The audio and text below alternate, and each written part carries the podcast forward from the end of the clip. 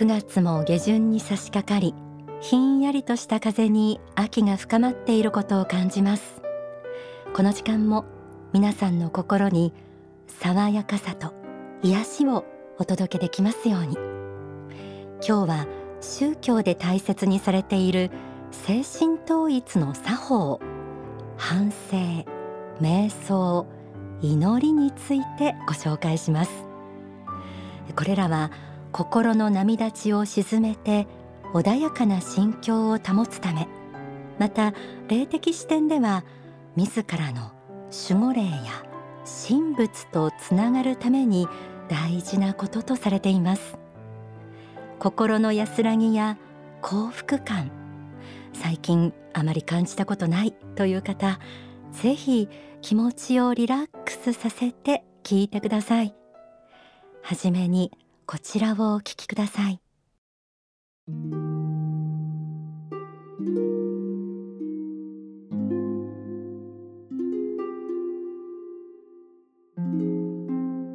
人間は自らが仏の子であるということを知ることによって初めて本当の幸福に至る道を歩み始めるのです。親としての仏が子を作った。そしてその子を愛おしいと思った。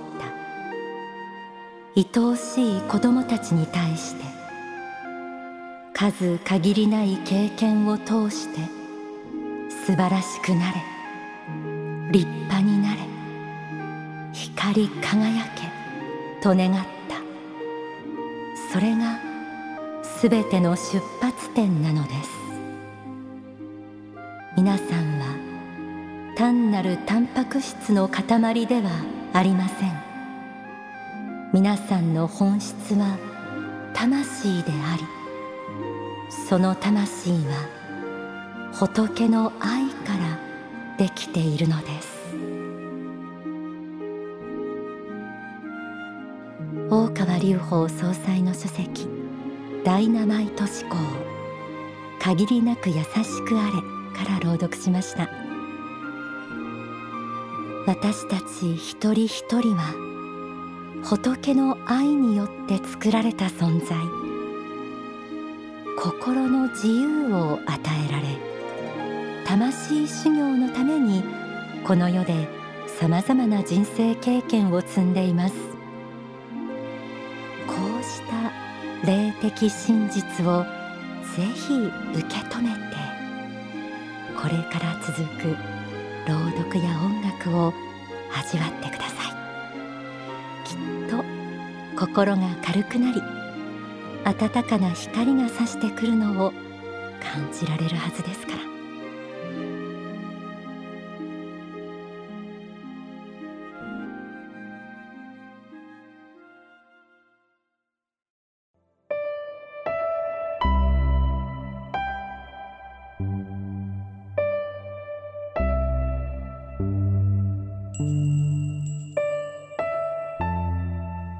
日々生きていく中でやはり心に錆がついてきますからこの心の錆落としを毎日毎日やっていく必要があります。反省をするためにはどうすればよいかというとそこに素直な心というものが必要です。素直になることです。素直になることによって自らの過ちを正すことができます。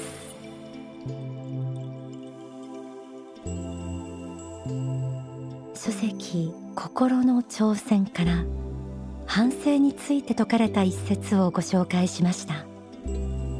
反省は決して自分をいじめるためのものではありません。本当の自分。仏の子としての光り輝く自分を取り戻すためのもの。私たちの魂の親である仏はすべてを理解し包み込んでくれています。恐れず見栄を張らず子供のような素直な心を大切に。ありのままの自分の姿をまっさらな目で見つめてみましょう。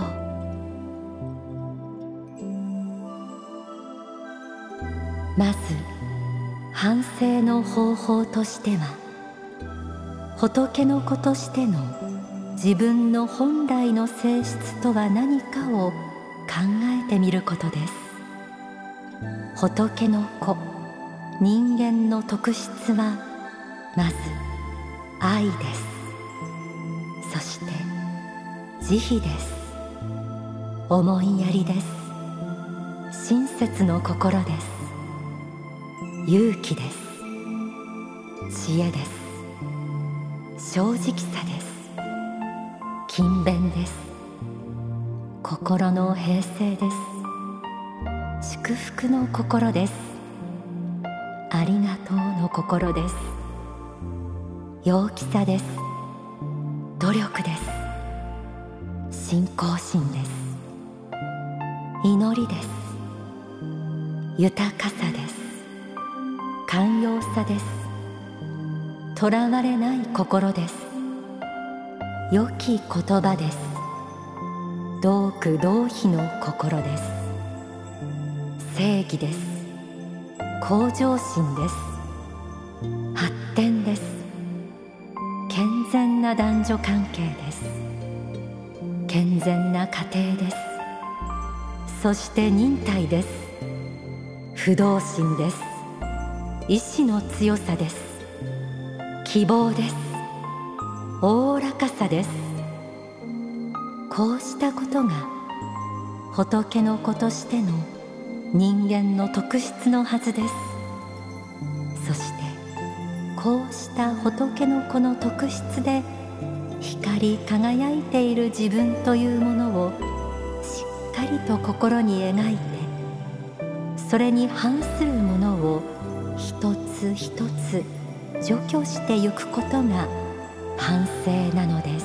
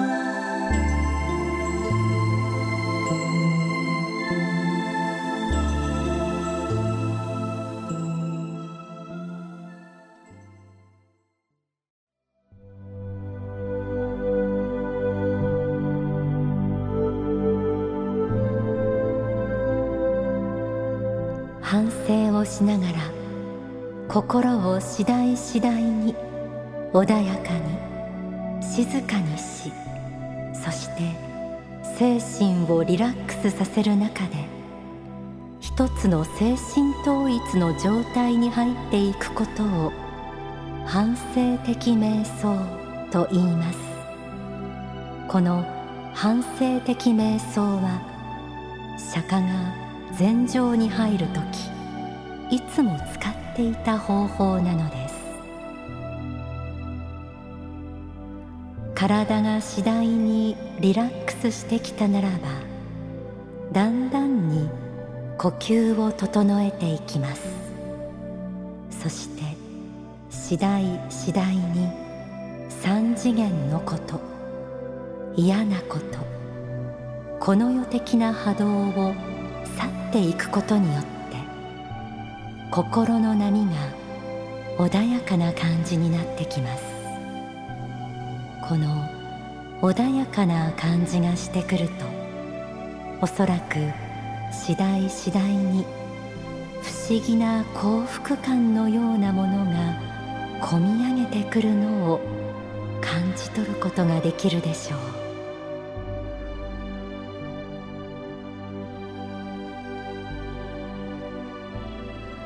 かがでしょう？先ほどの朗読は小冊子反省の手引き書籍心の挑戦からお届けしました。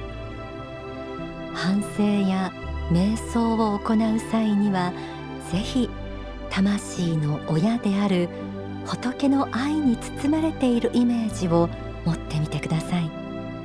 そして心の曇りが晴れ穏やかな心境を取り戻せたなら日々の感謝や未来への希望を託した祈りを捧げていただきたいと思います。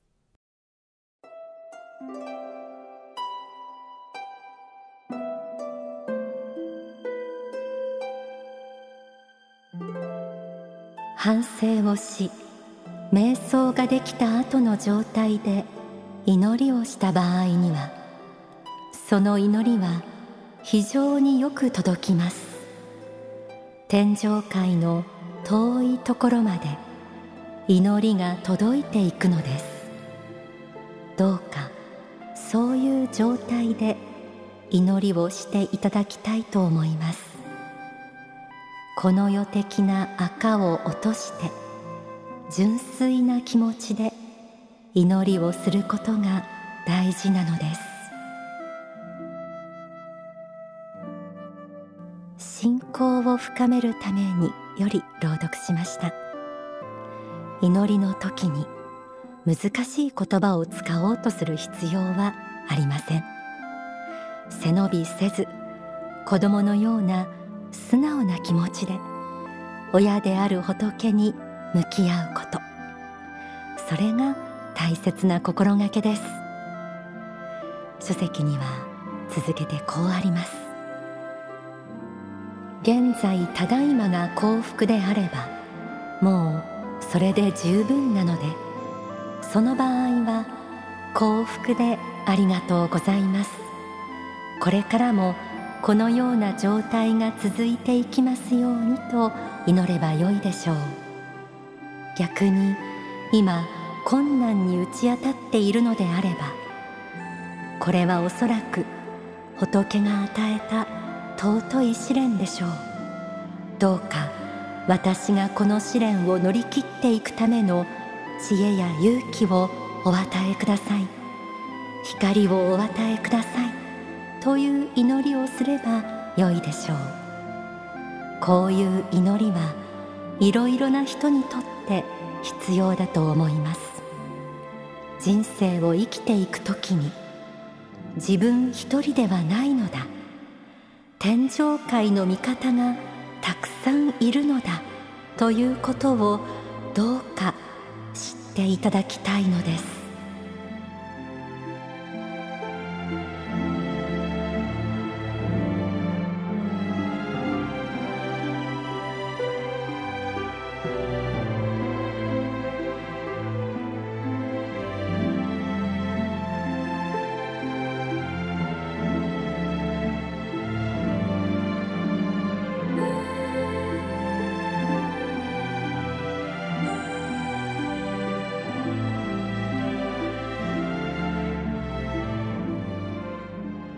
ここで大川隆法総裁の説法をお聞きください。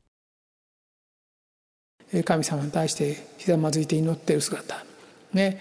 一対一で対峙している姿。経験な姿を感じますね、まあ、こうした、えー、心からですね清らかな気持ちで絶対的なるものにですね、えー、祈り従おうとしているその態度ですね。この経験な姿っていうのも大事ですね。この経験さというものを身につけていただきたいんです。神仏に対して従順で服従しながら尊いものとしてそれを接して生きている姿っていうのは実に美しい姿なんです。美しいんです。この世の中で何が一番美しいか。私はもう祈っている姿を一番美しいと思います。ですからこの世では見ることができない崇高な存在に対して祈っている姿美しいです。とっても美しいです、えー、男性でも女性でも美しいとしか言いようがないです。信仰の本当に素晴らしい形はやはり美しいです。だからその美しさが皆様方の生活の端々に現れてこなきゃいけませんね。だから生まれつきのまあ外見での服装だのそんなんだけじゃないんです。皆様から出ているところのその何とも言えないそのオーラとでも言うべきものが美しいっていう感じですね。こういうものを醸し出していただきたいんですよね。だからそういう意味で信仰心において美しい人信仰心において美しい人っていうのはその絶対の真理に対して愛を持っており従順で服従して敬虔な姿をとっている人。こういう人が美しいですね。こういう美しい信仰を持っている人。美しい信仰に生きている人、まあ、こういう人はやはり主も愛する人であるということですね、まあ、それを知っていただきたいんです。